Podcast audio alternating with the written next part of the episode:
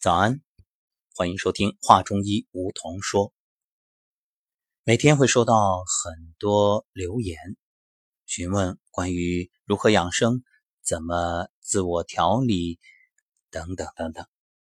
还有很多呢，是因为自己或者亲人身体上的问题，询问解决之道。今天清晨就看到这样一篇，一位朋友说，昨天和爸爸妈妈相聚。回来的路上啊，心里一直很难受，因为感觉父母过得不幸福，尤其是父亲，因为之前有过脑梗、心梗，做过支架。昨天聚会的时候，发现父亲的腿脚浮肿，半年以来行动一直不太方便，腿没有力气，走路很缓慢。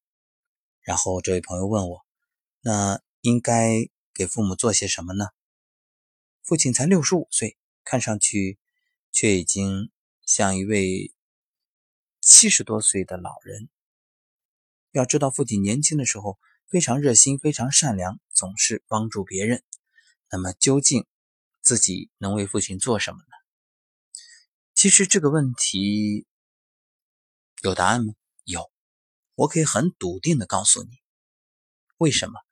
因为走进上古养生之道课堂的许多人都和你有着同样的心理，在见到大家最初那种状态的时候，我能感受到心中那份焦灼、无力、期待。为什么？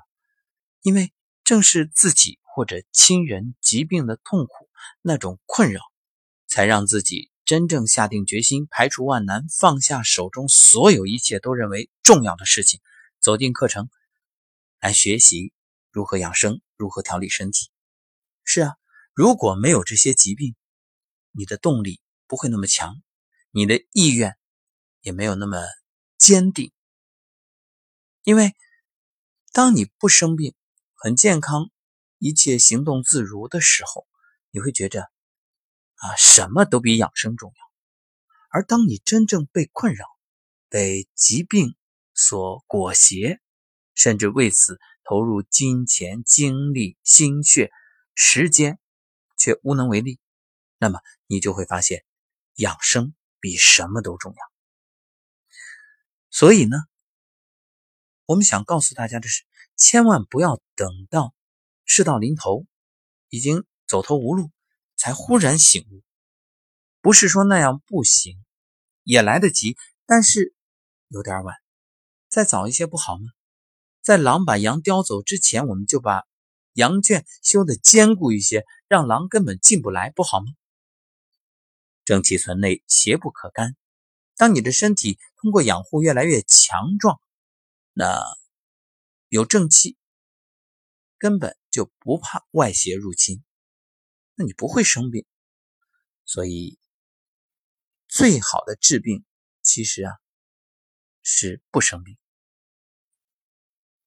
所以健康的时候就应该居安思危，这才能长治久安。因此，对于这位留言的听友，我的建议就是走进课堂。其实他已经参加过公益课。只是呢，还没有真正的进入提高班去学习。当你学了之后，你会发现，哎，能量提升了，能力也有了，可以帮助父母了。上面所说的所有问题就都不是问题了。对呀，这很简单嘛。你看，就像你小时候觉着很困难的事儿，长大了发现，哎，很简单，迎刃而解。不是那个事儿变简单了，而是你变强大了，你的能力强了，所以自然就水到渠成。说到这儿，可能也有朋友会问：啊，你说那么多，就是让大家去上课呗？难道只有这一个办法吗？当然不是，其实也有许许多多的听友没有走进课程，包括身边的朋友，但是大家因为听了节目而开始站桩、走太极养生步，或者。练颤抖功，以及早睡早起，然后改变了暴饮暴食的习惯，发现一样整个的身心都变得越来越好。所以学习呢，它是在极短的时间里让你快速的提升，而即便没有走进课程，也不是说不能进步，只是可能时间花费的要多一点。再有呢，正如那句老话：“读万卷书不如行万里路，行万里路不如阅人无数，阅人无数不如名师指路。”所以，为什么通过课堂短短几天的学习，很多人会发现一出手比？几年甚至十几年的专业人士都更厉害，原因就在于有名师引路，有能量的快速提升。说到这儿，也许有人会问：你不是说世界上最远的路就是捷径吗？当然，所谓的捷径，它有两个概念，一个是你抄小道走近路，不愿吃苦，急功近利啊，这种捷径要不得，因为。太虚浮，没有根基；而另一种捷径是智慧之路，就好像一座深山，你有向导引着，就能直达山顶。若自己一个人摸，那摸来摸去的，可能就迷路了，兜兜转转，事倍功半。所以，既然上古真治圣贤留给我们那么多智慧，阴阳、五行、八卦，那。你何必还要自己去走弯路呢？何不在前人的基础上，站在巨人的肩膀上继续前行呢？所以，关于捷径，不要贪图捷径，但是可以用智慧的方式让自己真正拥有捷径。何谓捷径啊？勤与巧。所以呢？进不进课程，你自己决定。但是可以改变自己呀，有意愿就有方法。所以你会发现，所谓的改变不了，其实都是借口。为什么？只能说明痛的不够深，伤的不够重，还没有真正被疾病唤醒，还得再吃点苦头。我们绝非在节目当中去一味的鼓动大家，哎，你要上课啊，你要来学习呀，不是这样，这非初心。初心是愿听到节目的朋友能够引起对健康的重视，能够懂得养生的方法。至于课程，那是有缘人走进来，你会得到真正的智慧。这个在我们以往分享的学员所流露的话语中。大家也能够感受到那种心，那种收获。其实你心里有什么，世界呈现在你面前就是什么样子。我既然知道课程好，我也亲身经历一路走来，并且是受益者之一，我当然也有这个义务告诉你。至于上与不上，个人选择，但是我只希望。你能够坚持去自我养护，包括颤抖功、太极养生步、混元桩，还有从衣食住行方方面面，包括心情，其实无外乎就那二十个字：上古天真论，法于阴阳，合于术数，食饮有节，起居有常，不忘坐牢就行了。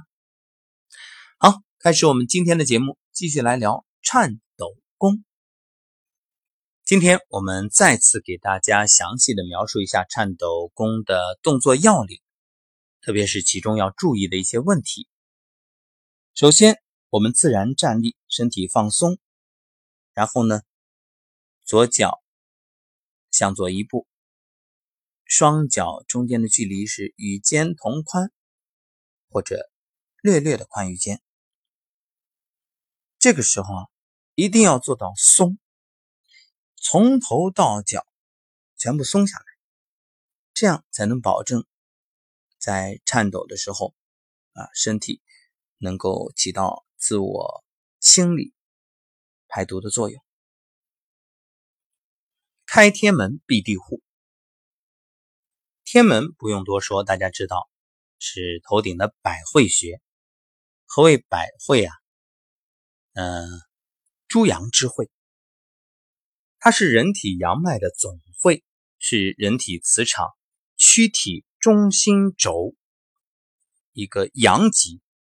这个所谓人体的中心轴，就是百会与会阴的连线，也就是中脉。为什么让大家要端正坐姿，头顶百会和会阴成一条直线，垂直于地面，就是这个道理。贯通了，你才能接收能量啊。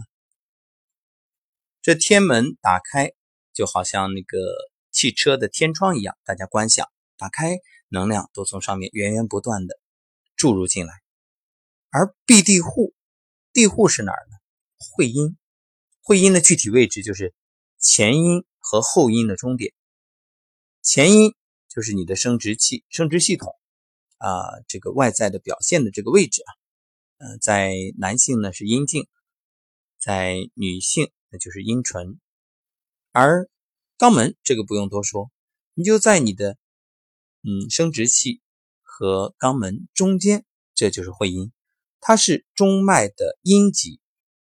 刚才我们说了，阳极是百会，那阴极是会阴，所以会阴是人体的阴脉之会。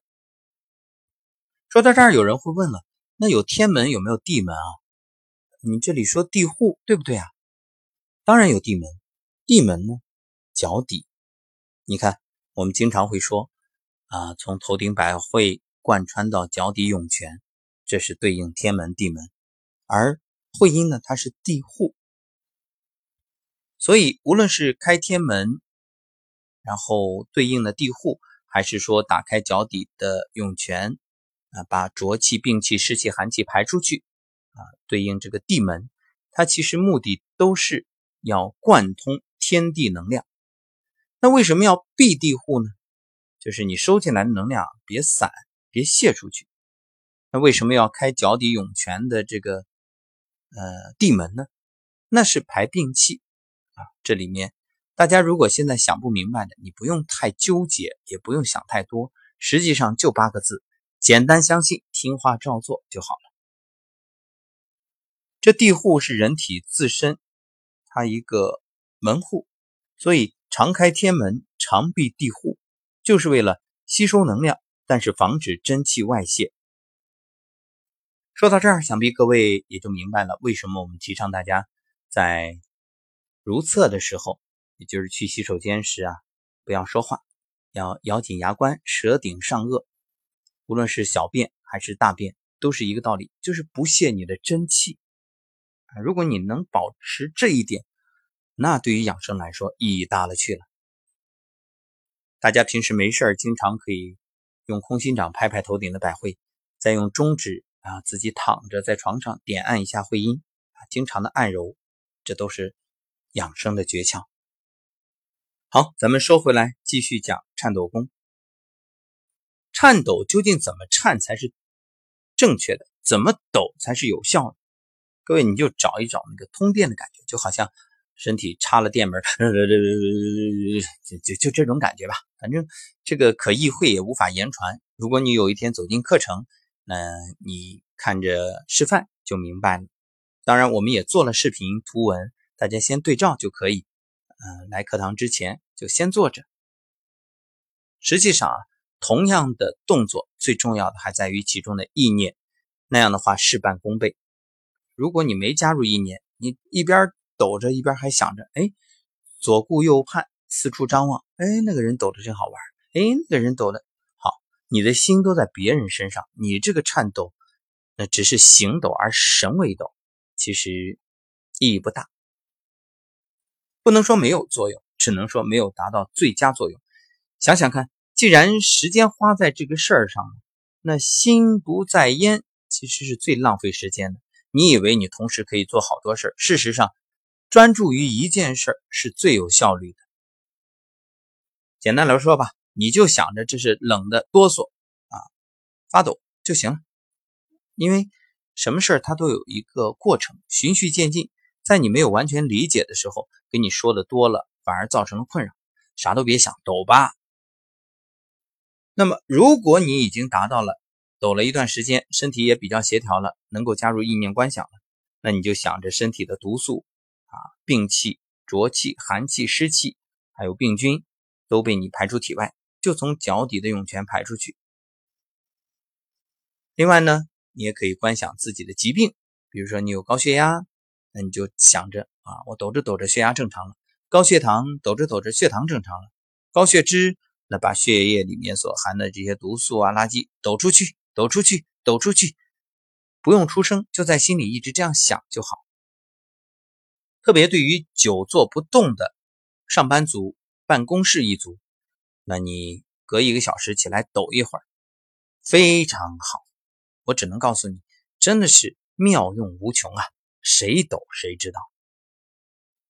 还有天天开车、坐车的朋友也是一样，你真的是四体不勤。你说你天天开着车，当然了，你可以说我去健身房，然后坐着电梯上去了，但是健身房。它更多的是注重一种外部肌肉的塑造，虽然也是促进血液循环，没错，但是它太多时候都是让人紧张而没有真正放松。这个颤抖它能起到的一种身心放松的作用，是其他的运动所不能替代的。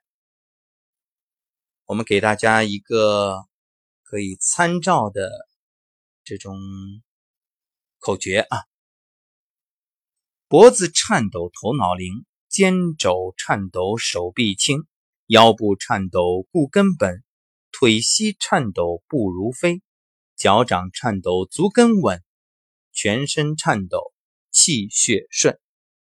今天你颤抖了吗？好，到今天为止啊，颤抖功的三档节目上中下已经全部做完了，给各位做一个参考。当然。你知道不做到，那等于不知道，所以还等什么？赶紧颤抖起来吧！每天六分钟就可以啊，不用多。不是说你一次做了半小时，它效果就好，而在于每天坚持，持久必受益。感谢各位收听，也欢迎大家订阅《画中医》，同时还有我们另外两档节目是《养生有道》和《梧桐声音疗愈》。感谢收听，我们下期节目再会。